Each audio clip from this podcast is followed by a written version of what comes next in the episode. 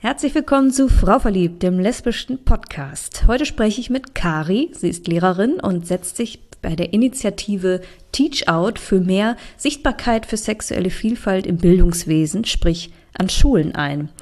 Und Kari erzählt es ein bisschen aus ihrer eigenen Erfahrung. Sie hatte keine so schöne Schulzeit, in der sie fremdgeoutet wurde, hat das aber in eine große Stärke heute gedreht und engagiert sich sehr aktiv für LGBT-Themen an ihrer Schule.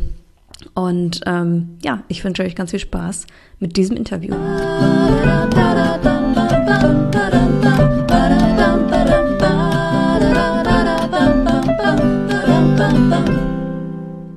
Herzlich willkommen im Frau Verliebt Podcast, liebe Kari. Moin. Schön, dass ich da sein darf.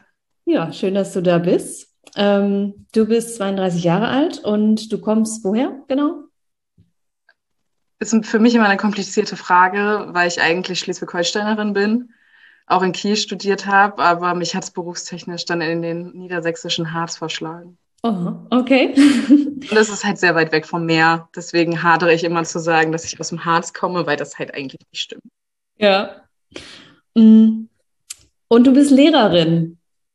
Das ist richtig.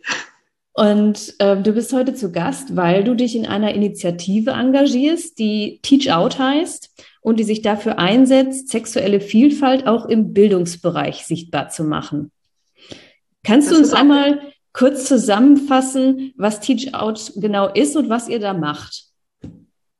Also Teach Out bezeichne ich bisher noch als Kampagne, Initiative, die sich ähm, im Februar zusammengefunden hat über Social Media, eigentlich über Instagram, weil es ja im Vorfeld in der Süddeutschen Zeitung Act Out gab, wo sich ja über 100 ähm, queere SchauspielerInnen geoutet haben, beziehungsweise sie waren eigentlich schon geoutet, aber haben es einfach nochmal kollektiv zusammen ihr Gesicht gezeigt äh, in der Zeitung.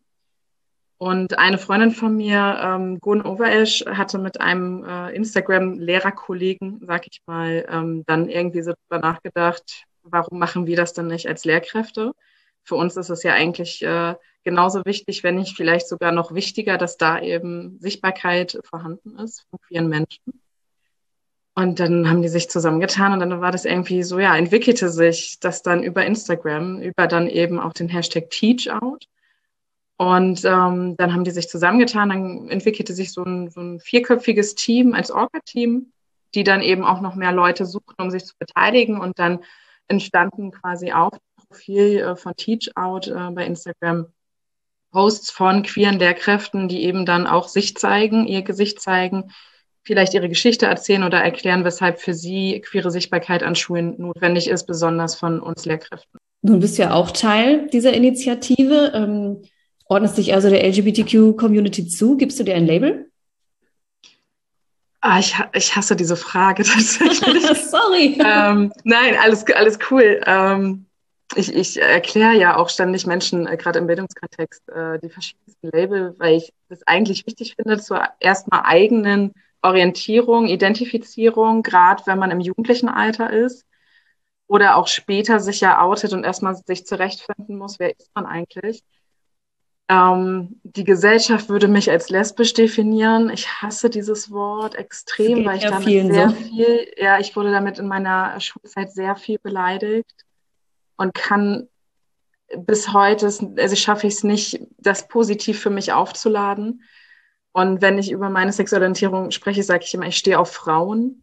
Und mhm. wenn ich ein Label benutze, benutze ich homo oder gay, aber halt so gut wie nie lesbisch oder lesbe, weil das irgendwie nicht so meins ist. Und ich habe auch das Gefühl, dass damit halt sofort etwas verbunden wird, was ich nicht bin, weil mir dann immer suggeriert wird, dass mir abgesprochen wird, dass ich Männer attraktiv finden kann. Und also ich date zwar keine Männer und habe mich auch schon ewig in keinen mehr verliebt und auch seitdem ich 20 bin eigentlich nur noch Frauen, aber ich finde Männer trotzdem als ästhetische Wesen anziehend und kann auch sagen, boah, der sieht aber gut aus und oh, guck mal, seine Muskeln, ist der heiß oder sein Bart sexy. Und dann gucken manche dann halt irritierend, wenn sie äh, irritiert, wenn sie denken, ja, die ist ja eine Lesbe und das passt halt für mich nicht so zusammen. Weil Menschen eigentlich super gerne in Schubladen stecken, ne? Richtig, ja. Das ist ja. für den Anfang sinnvoll, gerade auch im Bildungskontext, um Menschen etwas zu erklären. Aber dann muss man auch verstehen, dass man eben genau diese Schubladen auch aufbrechen muss und dann eben nur diese ganze Kommode sieht an Vielfalt. Ja, ja, also super interessant, weil ich habe so das Gefühl, es werden ja auch irgendwie immer mehr Labels, ne? weil es irgendwie immer ja. mehr gibt, was man irgendwie benennen kann. Und gleichzeitig, so wie du das erklärst, macht es an vielen Stellen auch gar keinen Sinn, das so genau zu definieren. Also ja. es ist, ist echt ein interessantes Thema. So, dann sind wir eigentlich auch schon gerade bei deinen Ursprüngen gewesen. Ähm, nimm uns doch mal mit, wie das für dich war, als du herausgefunden hast, dass du auf Frauen stehst. Ähm, war das irgendwie ein einfacher Prozess für dich oder eher nicht so? Eher nicht so. Hm. Ähm, also retrospektiv kann ich eigentlich sagen, dass ich auch ein bisschen minimal dankbar dafür bin, dass es bei mir nicht so gut verlaufen ist, weil ich dadurch eigentlich die Person geworden bin, die ich jetzt bin, die sich eben ja auch sehr engagiert und als Lehrkraft eben versucht, äh, ein bisschen die Welt zu verändern, zu verbessern. Und bei mir lag halt unfassbar viel Zeit zwischen dem inneren und dem äußeren Coming Out. Ich hatte ähm, im Vorfeld auch nochmal so überlegt, wann, wann fing das bei mir so an, dass ich mir überhaupt so ein bisschen bewusst wurde, dass ich eben auch damals ja dann Mädchen gut finde, beziehungsweise auch Frauen, weil es halt bei mir erstmal so im Alter von 13, 14, also eigentlich ja so mit Beginn der Pubertät, ähm, mit 13, 14, da waren das erstmal halt irgendwelche weiblichen Stars. Und wenn ich so, man denkt ja immer so ein bisschen über sein Leben nach. Also bis heute glaube ich auch, dass das eigentlich auch schon in der Grundschule offensichtlich war, weil ich da auch eine Situation hatte, an die ich mich noch ganz genau erinnern kann. Da hatte ich eine Klassenkameradin und ich meinte damals zu meiner Mutter, wenn ich ein Junge wäre, ne, in der Grundschule, wenn ich ein Junge wäre, dann wäre ich gerne mit ihr zusammen. Hm. Und in der Pubertät habe ich dann irgendwann verstanden, ich muss ja kein Junge sein, um mit einem Mädchen zusammen sein zu können.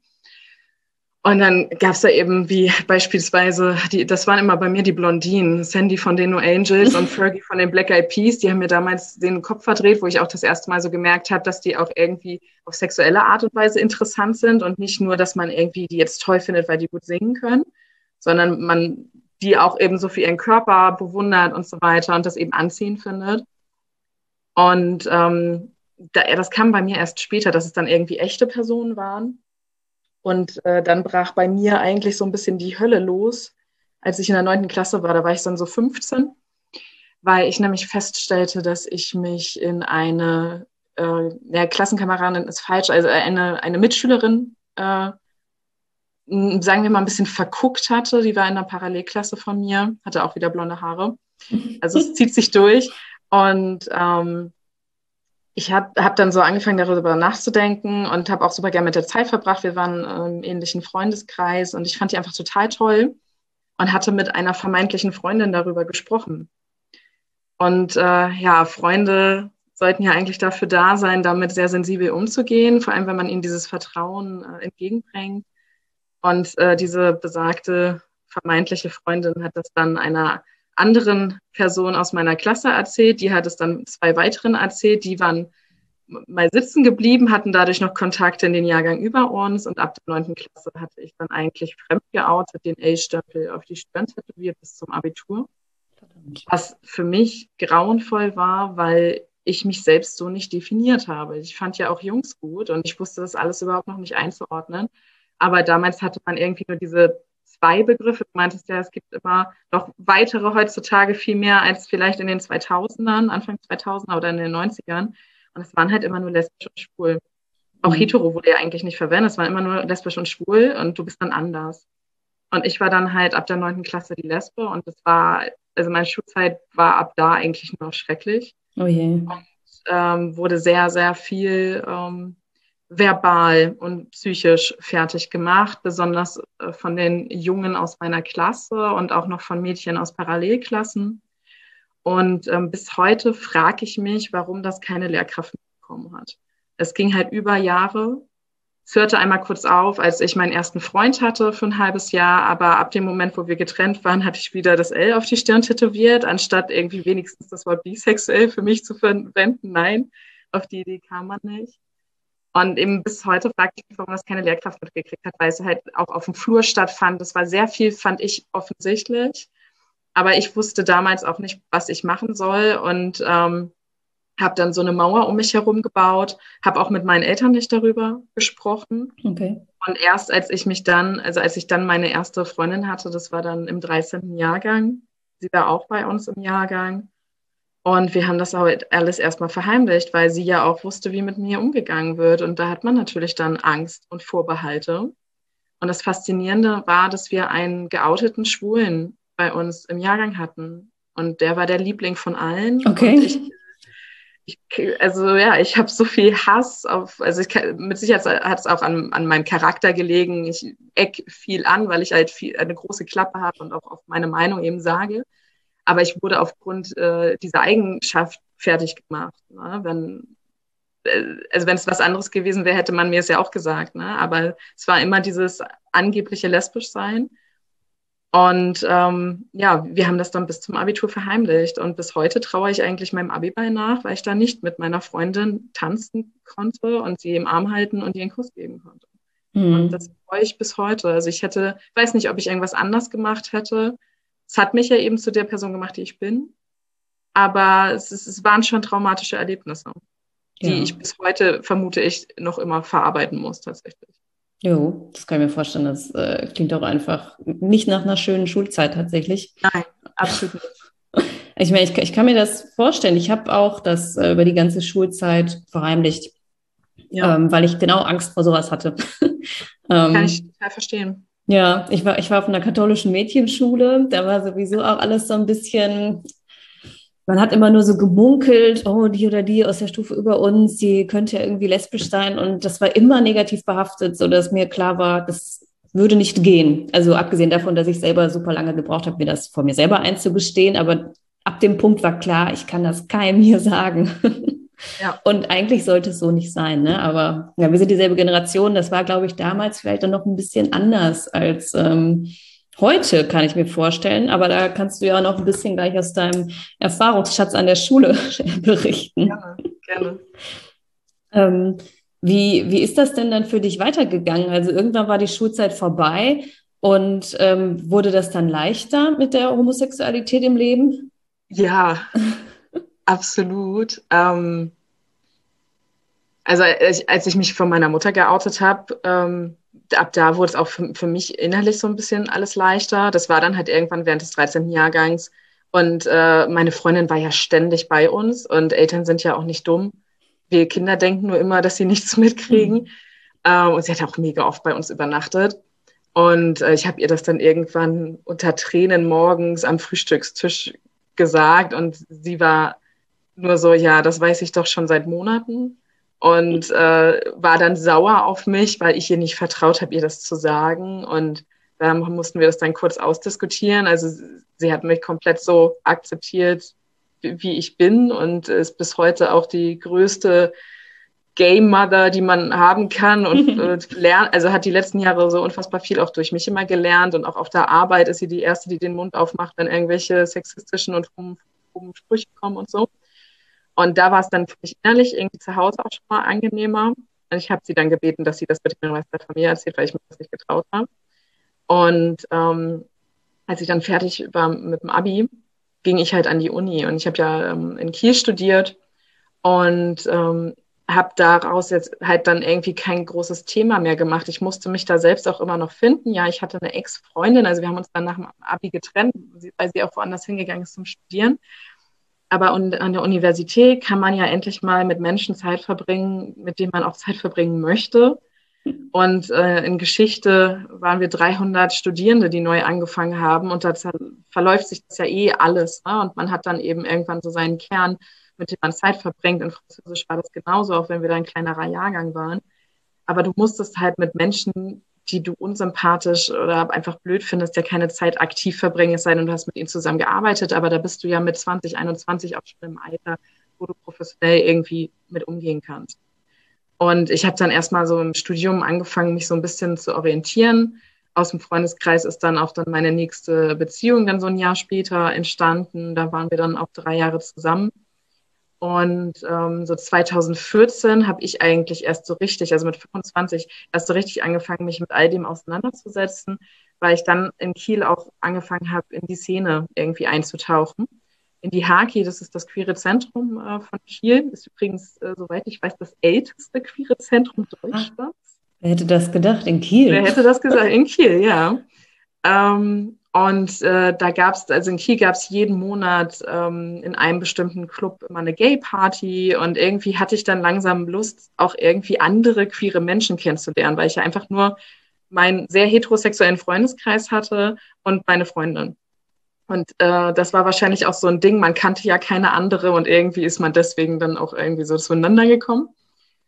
Und ähm, ja, dann bin ich, in, bin ich mal zu, zum Treffen äh, von, von queeren Studierenden gegangen in der Haki und dann wurde ich gleich angeworben für Schlau. Schlau ist ja ein äh, Schulaufklärungsprojekt, was es ja fast deutschlandweit gibt, also ja sehr stark vertreten, da kommt es ja auch her aus Nordrhein-Westfalen, Niedersachsen, Schleswig-Holstein. Ähm, und ähm, dann meinten die zu mir, ja, du bist ja so eine offene Persönlichkeit und komm doch mal vorbei und Lehramtsstudierende brauchen wir immer. Und dann bin ich dahin. Und dann habe ich im Februar 2014 dann bei Schau gearbeitet. Und mein erster Workshop war prompt halt ähm, ein Projekttag an einer bestimmten Schule, wo wir mehrere Klassen am Tag hatten und dann auch echt nur so 45 Minuten. Und Schlau-Workshops teilen sich in der Regel, jedenfalls war es zu meiner Zeit noch so, auf, dass man halt äh, quasi Input macht und Methoden mit denen, dass man die aktiviert. Und am Ende macht man nochmal eine autobiografische Runde, wo man eben von sich selbst, von seinen eigenen Erfahrungen erzählt, damit man nicht über Dritte spricht, sondern wir sind jetzt gerade die Homo- oder Bi- oder Trans-Person, die man quasi hautnah erleben kann und sie hören kann und ihre Erfahrungen eben wahrnehmen kann. Und dann musste ich da plötzlich dann meine Coming-out-Story und alles erzählen, ne, mit 25 Jahren, so vor sechs Klässlern. Es war mega spannend, war eine total coole Erfahrung, hat unfassbar viel Spaß gemacht. Und das habe ich dann noch bis zum Ende des Studiums so weiter durchgezogen, bin da weiter eingetaucht, auch eben in die queere äh, Studierendengruppe, sag ich mal. Und ähm, für mein Referendariat habe ich dann tatsächlich auch darauf geachtet, mich in Städten zu bewerben. Also man kann halt äh, Präferenzen angeben in Niedersachsen, ähm, wo man hin möchte. Und dann habe ich geguckt, gibt es da Schlauteams, weil ich äh, aufgrund der reduzierten Stundenzahl im Referendariat, weil man da ja in der Regel nur so 10 bis 14 Stunden arbeitet, ähm, aktiv jedenfalls unterrichtet an der Schule, ähm, habe ich dann geguckt, wo gibt es Schlauteams. Und dann bin ich in Lüneburg gelandet und dann da weitergearbeitet und konnte nochmal ein neues Team kennenlernen, was auch total bereichernd war, weil ich da auch mit Personen wie Pascal Menn zusammenarbeiten konnte, der halt mittlerweile auch so ein sehr großer Name eben im Land Niedersachsen ist, sich da sehr viel engagiert in dem Bereich. Und es ist total toll, mit äh, auch, sagen wir mal, sehr politisch engagierten Menschen da eben sich austauschen zu können, sich weiterentwickeln zu können. Und das hat mir halt auch geholfen, weil ich ja so, ich weiß nicht, wie oft ich meine Coming-out-Story schon erzählt habe, in kurzen Varianten, in langen Varianten, in schockierenden Varianten, in eher seichten für die sechste Klasse, ähm, aber bestimmt schon 100, 200 Mal.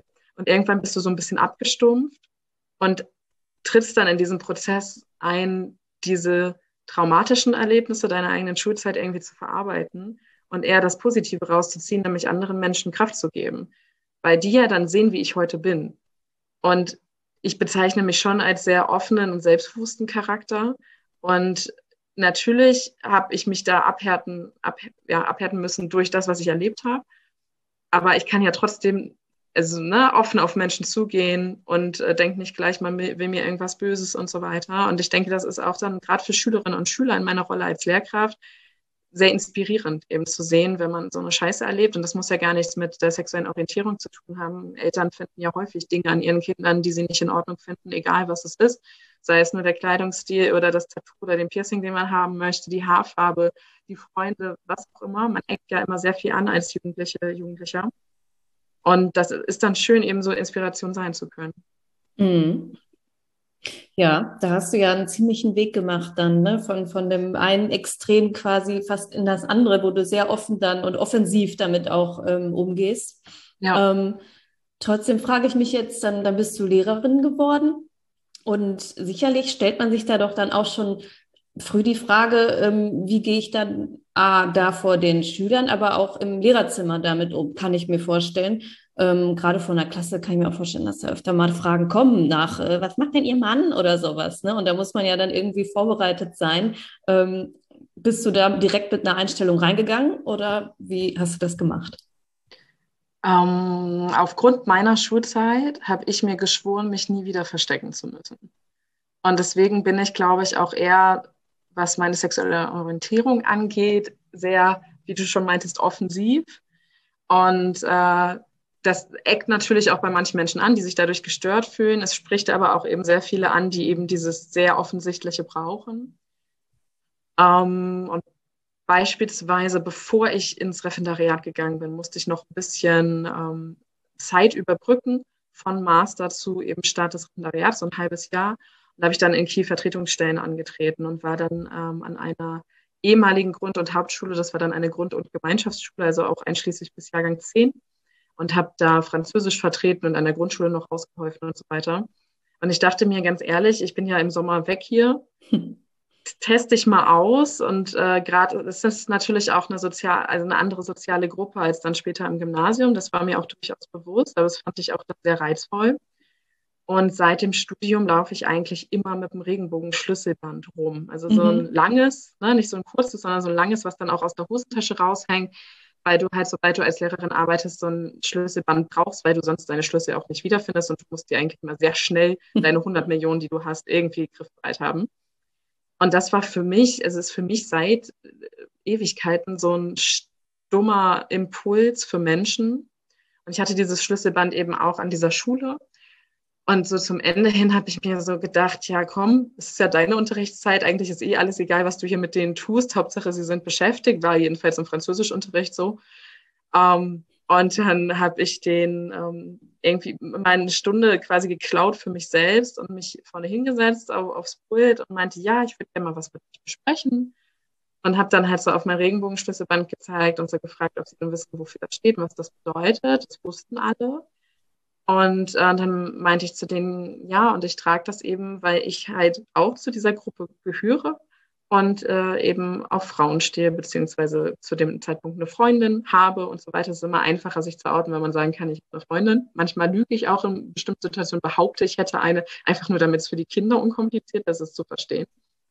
Und ähm, die haben so mega genial reagiert. Die Siebtklässler hatten sich da bisher keine Gedanken drüber gemacht bei mir, aber fanden es dann mega spannend, haben unfassbar viele Fragen gestellt. Und dann hatte ich halt einen, der nie zugehört hat im Unterricht. Also die waren das alles scheißegal, der hat nur Französisch gewählt, damit er kein Werken und Technik machen muss. Und er saß dann da in der letzten Reihe und meinte nur so zu mir, Jo, Frau Lissi, ist doch voll normal. Und dann dachte ich so, ja geil, wenn der das sagt, ne, den man sonst eher so denkt, ja, der will mir irgendwas Böses und der ist ein kleiner Assi oder was auch immer man dann so denkt, ne. Aber nee, der war halt der mit der geilsten Einstellung. Und äh, das war so inspirierend und wir haben da noch ganz viel toll geredet. Und es war auch voll schade, irgendwie die ab, abzugeben, weil ich ja eben die Schule verlassen habe. Ich war ja nur Lehrerin. Und bei meiner neunten Klasse, die sind ja dann ein bisschen älter, kam nur so als Antwort, ja, Frau Lissi, das wissen wir doch schon. Und ich so, aha, ja, das haben wir uns gedacht. Und ja, dann haben wir uns da auch noch drüber unterhalten. Ne? Also Sch SchülerInnen kriegen halt mehr mit, als wir dann eben ja auch immer denken. Und dann war ich irgendwie so positiv bestärkt, dass das halt für die, diese neue Generation, sagen wir mal überwiegend, nicht mehr so ein großes Ding ist. Da hilft auch sehr viel Social Media, habe ich gemerkt. TikTok ist ja, ich, also ich nutze es nicht, aber ich sehe es ja bei meinen SchülerInnen, das ist ein extrem queeres Netzwerk auch mittlerweile. Ähm, oder eben YouTuber, queere YouTuber oder auch auf Instagram. Es gibt ja einfach so viel auch Positives an diesen Social Media. Und dadurch sind sie auch informiert. Man muss zwar diese Informationen, die sie bekommen, als Lehrkraft auch ein bisschen einfangen und ihnen sagen, was richtig und falsch ist. Aber das war einfach so schön, diese, diese Positivität von dir zu spüren. Und im Ref habe ich dann da gar kein Geheimnis mit draus gemacht. Ich habe auch immer von meiner Freundin erzählt, wenn wir darüber gesprochen haben, was ich am Wochenende gemacht habe und was die am Wochenende gemacht haben, habe ich dann halt gesagt, ich war mit meiner Freundin Steak essen oder ich bin mit meiner Freundin ins Kino gegangen. Und äh, da gab es dann ganz selten mal Gespräche, sondern das war dann einfach, ja, wurde so, so, so angenommen einfach.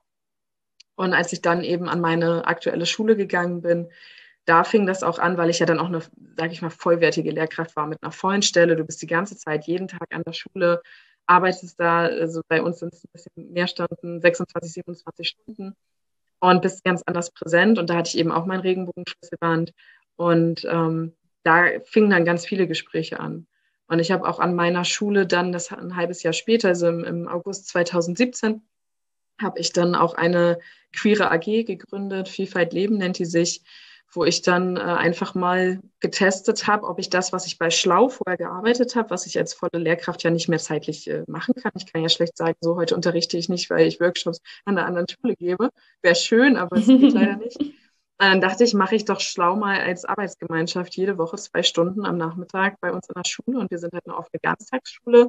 Wir haben ein unfassbar großes AG-Angebot. Und zwar sehr willkommen, war auch übrigens ein Grund, weshalb ich eingestellt wurde. Mein queerer Lebenslauf, beziehungsweise mein Ich engagiere mich sozial Lebenslauf, weil heutzutage ähm, nicht nur auf die Fächer geguckt wird, sondern wie kannst du die Schule noch bereichern mit deinen Fähigkeiten. Ja, und dann hatte ich da plötzlich 18 Jugendliche sitzen, obwohl ich erst ein halbes Jahr in dieser Schule war. Krass. Und dann ging die Arbeit los. Ne? Und es hat so viel Spaß gemacht und wir waren in der AG auch zu ein Drittel queer. Und das äh, fing dann an, dass das ein Schutzraum ist für queere Jugendliche. Und äh, tatsächlich konnten wir eben durch diese Existenz an unserer Schule auch einfach sehr viel bewegen. Es haben sich äh, immer mal wieder Jugendliche bei mir geoutet oder sich dann auch später im Jahrgang geoutet. Ich äh, habe jetzt mehrere Jahre einen Transschüler äh, betreut, der sich in der siebten Klasse geoutet hat und wir gehen gerade quasi so gemeinsam den Weg ne, dass er auch sich darauf freut, dann seine erste ne, Testosteron-Creme, nicht Spritze, hat er sich entschieden zu bekommen. Und wie klären wir das mit den Umkleiden und Klassenfahrt und so weiter. Und irgendwann wurde ich dann von meiner Schulleiterin als Expertin für Fragen in geschlechtliche, mhm. sexuelle Vielfalt äh, tituliert und stehe jetzt mittlerweile auch bei uns im Beratungskonzept so drin, dass eben, wenn was ist, man nicht ansprechen kann, das ist ja dann nicht nur für SchülerInnen, sondern eben auch für Eltern oder andere Lehrkräfte. Und das ist total schön zu sehen, dass man da was bewegen kann. Und wir haben uns dann halt auch getraut, uns mal ähm, bei ähm, Wettbewerben zu bewerben, sei es zum Beispiel der äh, Fair Ed School Preis vom Cornesen Verlag und der Antidiskriminierungsstelle des Bundes. Da sind wir zweimal unter die Top Ten gekommen und äh, wurden auch aufgenommen in ähm, eine Broschüre für quasi Praxisbeispiele, wie man es machen kann an der Schule. Und wir haben auch ähm, uns beim Schülerfriedenspreis des Landes Niedersachsen beworben und tatsächlich auch aus dem Nichts den ersten Platz gemacht äh, 2019 und haben dann kurz vor dem Lockdown 2020 in Hannover tatsächlich noch mit Anschlag von unserem Kultusminister Herrn Schorne diesen Preis entgegennehmen dürfen. Und das war total toll für meine Jugendlichen, diese Wertschätzung zu bekommen. Denn nicht ich habe jetzt da eine Rede gehalten, sondern eine von meinen SchülerInnen. Und das war so schön, weil die halt auch von anderen Jugendlichen dann angesprochen wurden und die meinten, oh, wie cool, was ihr da macht und oh, würden wir auch gerne. Und das ist halt total schön, jetzt in einer Welt zu leben, wo ich auch gestalten darf. Also meine Schulleiterin ist da sehr offen und gibt mir ganz viele Möglichkeiten. Da bin ich auch sehr dankbar für. Und wo ich eben auch Jugendliche habe, wo, wo ich sehe, dass es genau richtig ist, dass ich halt im Harz gelandet bin, weil ich mich ja oft frage, ne, hier ist ja nichts quasi. Ich muss ja nach Braunschweig, um irgendwie ein bisschen queeres Leben zu haben. Ähm, aber gerade in, in so einer eher konservativen Ecke Deutschlands, sehr verschlafenen Ecke Deutschlands, ist es vielleicht gerade wichtig, dann, dass Menschen wie ich, die dann vielleicht nicht in dieses konservative Denken reinpassen, mal ein bisschen aufwirbeln und denen eine Perspektive geben. Ich sage denen auch immer, bleibt bloß nicht hier, seht mal bitte die Welt und geht woanders studieren als Braunschweig oder Klaus Seitz-Zellerfeld mitten im Harz. Ne? Und das ist dann einfach schön, inspirieren zu können. Das ist ja eine absolute Erfolgsgeschichte, die, die du erzählen Danke. kannst. nee, echt mega cool. Ähm, ja, wie, wie ist denn so dein Eindruck? Also es klang jetzt irgendwie so, als ähm, wäre das recht komplikationslos auch gelaufen, ne? als hättest du da mit dem Thema irgendwie nahezu offene Türen ähm, einrennen können. Ähm, war das so oder ähm, wie ist so hm, die Stimmung an der Schule? Da trügt der Schein. Also natürlich mhm. gibt es auch Menschen, die das nicht gut finden. Das liegt dann aber ein bisschen vielleicht auch mehr an meiner Person als an der Sache an sich, weil man ja schnell anfängt, äh, quasi alles Queere dann mit mir in einen Topf zu werfen und dass dann alle queeren Menschen so ticken wie ich, halt sehr provokant, sehr offen, sehr Klartext reden. Ähm, das ist natürlich nicht so, aber das verstehen dann manchmal auch Jugendliche nicht. Mhm. Und äh, da gab es schon Situationen mit äh, Menschen, die das nicht so gut finden, was, was ich tue, die nicht allgemein diese Thematik nicht gut finden. Ähm, wir haben beispielsweise innerhalb der AG ähm, hat eine Schülerin Plakate entworfen, basierend auf, einem, auf einer englischen Vorlage von einer kanadischen Künstlerin, wo man ähm, die äh, leider äh, als Schimpfwörter benutzten Wörter schwul und behindert ein bisschen aufdröselt.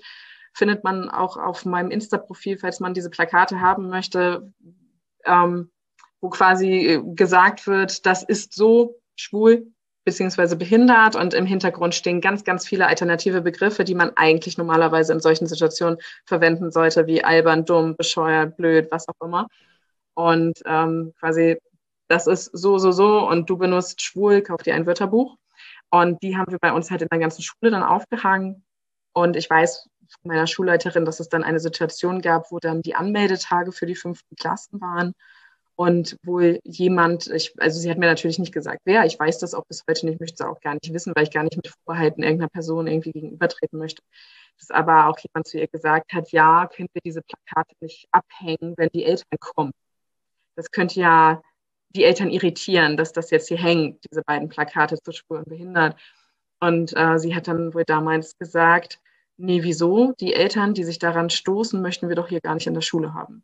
Ja. Und diese Einstellung fand ich halt super und war ihr da auch sehr dankbar. Und wir hissen auch seit, seit 2018 äh, jedes Jahr auf dem Schuldach die Regenbogenflagge, beziehungsweise auch noch andere Flaggen. Wenn mal wieder unser Fahnenmast kaputt ist, dann nutze ich immer das Dach und äh, mache die mit dem Hausmeister dann bei uns da mehrere fest. Dieses Jahr hatte ich dann äh, zum Beispiel die Regenbogenflagge, die Flagge ähm, für die transidente Personen, Pansexuelle und Bisexuelle. Und äh, bei sowas entstehen dann auch manchmal Outing-Situationen, weil mir dann nämlich eine Kollegin erzählt hatte, dass eine ihrer Schülerinnen meinte, oh, da oben hängt ja meine Flagge. Und dann war sie ganz irritiert und meinte, ja, welche meinst du denn? Ja, die, äh, oh Gott, was ist es, blau, pink, lila, ich weiß gerade nicht mehr welche Kombi, äh, für die Bisexuellen. Und dann hat sie, meine Kollegin mir das so erzählt und dann meinte ich so, ja, ist dir bewusst, dass sich äh, die Schülerin gerade bei dir geoutet hat? Und sie so, oh, ja, stimmt, wo du sagst, ist ja, guck mal, das ist bei der Betreffensbeweis, ne? Mhm. Ja, hast du recht, ne? Und ähm, also ich merke, dass ich weiß natürlich nicht, wie es die Jahre vorher an meiner Schule war. Ne? Das kann ich ja nicht wissen ich bin auch nicht die einzige queere Lehrkraft. Ne? Also nicht die einzige ge geoutete. Wir sind ein paar mehr. Ich bin, sag ich mal, die einzige, die da ein Thema draus macht, aktiv ein Thema draus macht. Die anderen, wenn man die fragt, reden die auch darüber, aber ich mache es halt eher sehr, sehr offensiv. Ähm, also ich weiß ja nicht, wie es die Jahre vorher war, aber ich habe das Gefühl, seitdem ich zu diesem Thema arbeite, dass es mehr schon mehr Offenheit gibt. Vielleicht nicht mehr Akzeptanz, aber mehr Toleranz. Und damit bin ich, also gebe ich mich auch schon mal zufrieden, weil man nicht von jeder Person erwarten kann, dass sie einen akzeptiert. Das wäre schön, dann hätten wir auch ne, Weltfrieden und so weiter, aber das ist ja eine Utopie. Aber ich merke, dass die, also ich bilde mir ein, dass die Toleranzgrenze größer geworden ist, dass auch mehr Jugendliche irgendwie zu sich stehen sei es auch nur einfach, dass ein Mädel sich dafür entscheidet, jetzt Baggy Pants und eher im Hip-Hop-Stil rumzurennen und nicht mehr nur in wie irgendwie angeblich ein Mädchen aussehen sollte und so weiter. Und ähm, ich, ich merke da mehr Offenheit. Mhm. Und äh, dass dann auch ein lesbisches Pärchen äh, händchenhaltend über unseren Schulhof laufen kann und sich äh, irgendwie im, im Klassenzimmer küsst und dass das jedenfalls offensichtlich für niemanden ein Problem ist. Was hinter den Kulissen läuft, kriege ich natürlich als Lehrkraft nicht mit. Ähm, ich hatte aber auch schon Einsätze, wo ich dann mal quasi von Kollegen angesprochen wurde, ob ich äh, vielleicht mal einen Workshop in der Klasse machen kann, um grundsätzlich auch mal diese ganzen Begriffe zu erklären, weil ähm, das größte Problem für Jugendliche eigentlich ist, wenn sie mit etwas konfrontiert werden, was sie nicht verstehen, aber so doll konfrontiert werden, dass sie das Be Gefühl bekommen, quasi dumm zu sein, weil sie es nicht verstehen, weil es ihnen aber auch niemand erklärt. Und wenn dann zum Beispiel super aufgeklärte Mädels ähm, mit Begriffen wie non-binär und äh, pan und bi und was auch immer um sich werfen und dann anderes nicht verstehen, entsteht natürlich eine Frustration und eine Abwehrhaltung. Und dann findet man gleich alles, weil man es nicht versteht, ja blöd. Und da ist dann eben mein Ansatz, einfach mal grundsätzlich zu erklären, wovon reden wir hier eigentlich. Und da auch zum Beispiel dann äh, die Partei zu sensibilisieren, die eben schon viel weiß und mit diesen Griffen arbeitet in ihrem Sprachgebrauch, für die Partei, die es nicht versteht, damit sie auch mal lernen, vielleicht mal in einem anderen Vokabular mit diesen Menschen zu sprechen und sich auch da ein bisschen anzupassen, weil wir nicht immer erwarten können, ne? also wenn ich jetzt zum Beispiel anfange, Französisch zu reden, erwarte ich ja auch nicht, dass alle das verstehen mich herum. Nein. Da sollte ich vielleicht doch wieder auf eine andere Sprache switchen, damit es verstanden wird, was ich sagen möchte. Und äh, da versuche ich eben auch ganz viel zu sensibilisieren. Und das ist natürlich dann auch schön zu sehen, wenn KollegInnen auf mich zukommen, weil sie eben dann auch wissen, ja, da wird mir auch irgendwie geholfen. Und äh, da bekomme ich, ich finde dieses Wort immer so blöd, aber eben Expertise na, also ich äh, finde es schwierig, einen, sich selbst immer so zu bezeichnen, aber äh, im Vergleich eben zu meinem Kollegium habe ich dann natürlich dann mehr Ahnung, weil ich in diesem Bereich ja arbeite. Ja. Und ich sehe eine Art positive Entwicklung, ja, mhm. schon. Natürlich ist äh, politisch gerade auch so ein Rechtsruck, den nimmt man auch im, im gerade bei unseren SchülerInnen wahr, die im wahlfähigen Alter sind, wenn man sich über Politik unterhält. Und äh, natürlich gibt es auch vereinzelte Menschen, die dann komplett gegen all das sind. Aber das Schöne ist halt, dass ich immer mit unseren demokratischen Werten als Lehrkraft argumentieren kann und äh, mit unserem Leitbild der Schule. Und da kann man auch eventuell dann gegen Eltern natürlich auch mal das Wort erheben, wenn sich da negativ geäußert wird. Mhm. Mhm.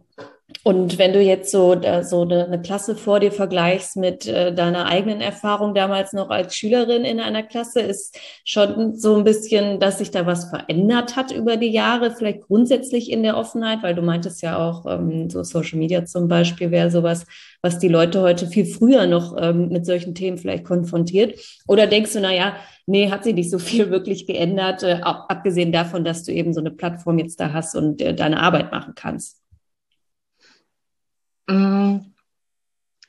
Ich glaube, der, das Wissen hat sich verändert. Mhm. Vielleicht nicht die Offenheit, aber durch Wissen kann ja Offenheit entstehen.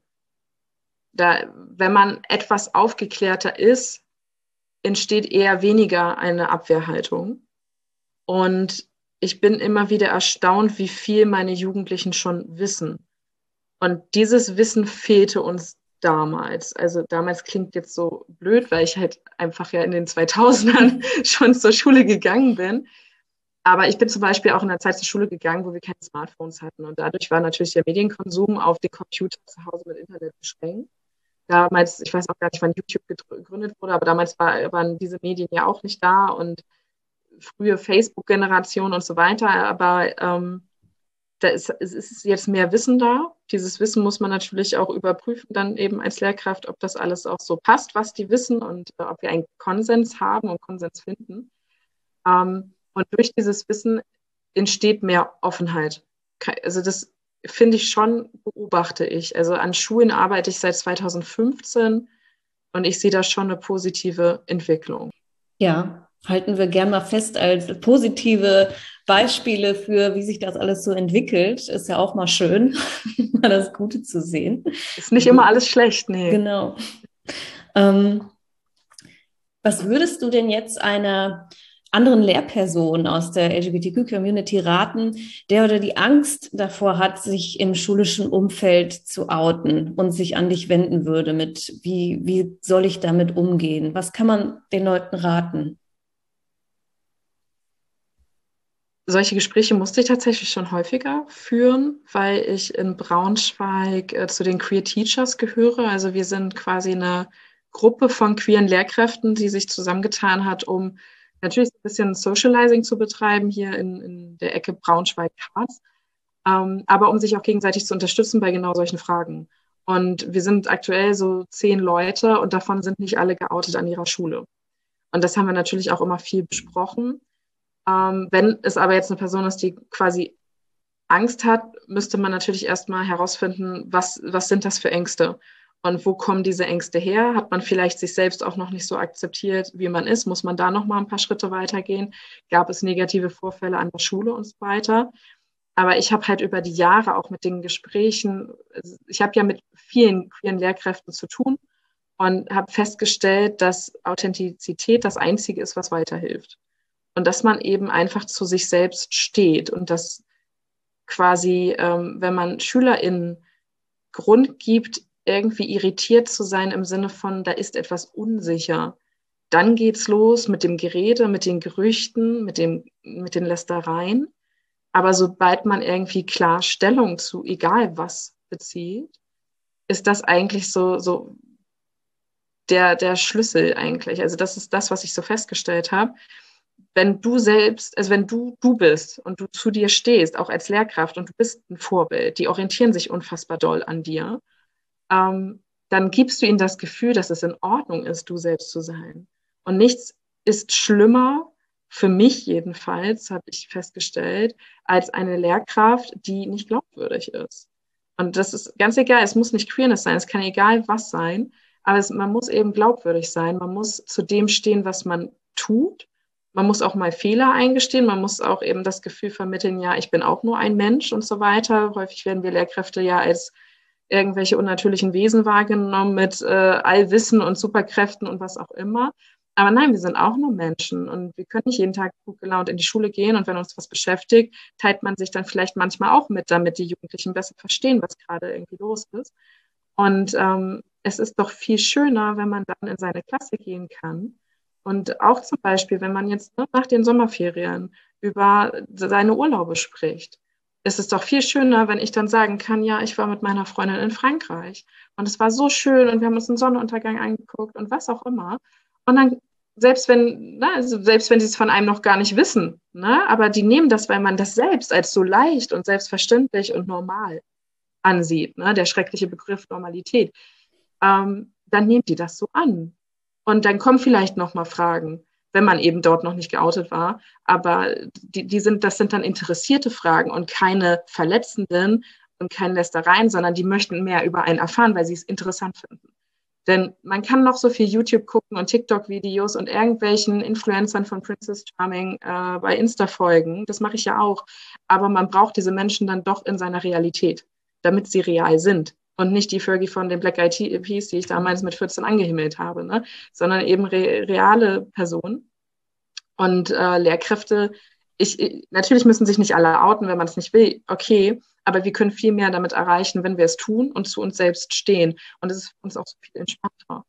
Und wenn man dann eben keine seltsamen Situationen hat, wo dann irgendwie Weihnachtskonzert ist und dann irgendwie von äh, der Schulleitung gesagt wird, man kann ja auch gerne seine Partnerinnen und Partner mitbringen. Und ja, dann möchte ich da mit meiner Freundin aufkreuzen können. Und dann ist das eben auch kein Thema, sondern ja, dann ist Frau Lissi eben mit einer Frau zusammen und das ist vollkommen in Ordnung. Und dann weiß irgendeine Schülerin auch für sich selbst, oh ja, das möchte ich auch irgendwann. Und dann kann ich das ja auch einfach machen, wenn Frau Lissi das einfach macht. Ne? Mhm. Weil man halt als, ne, wir sind halt nicht nur distanzlose Menschen, die da existieren und unterrichten, sondern auch Vorbilder. Und ich habe manchmal das Gefühl, das wird ein bisschen vergessen, wie viel mhm.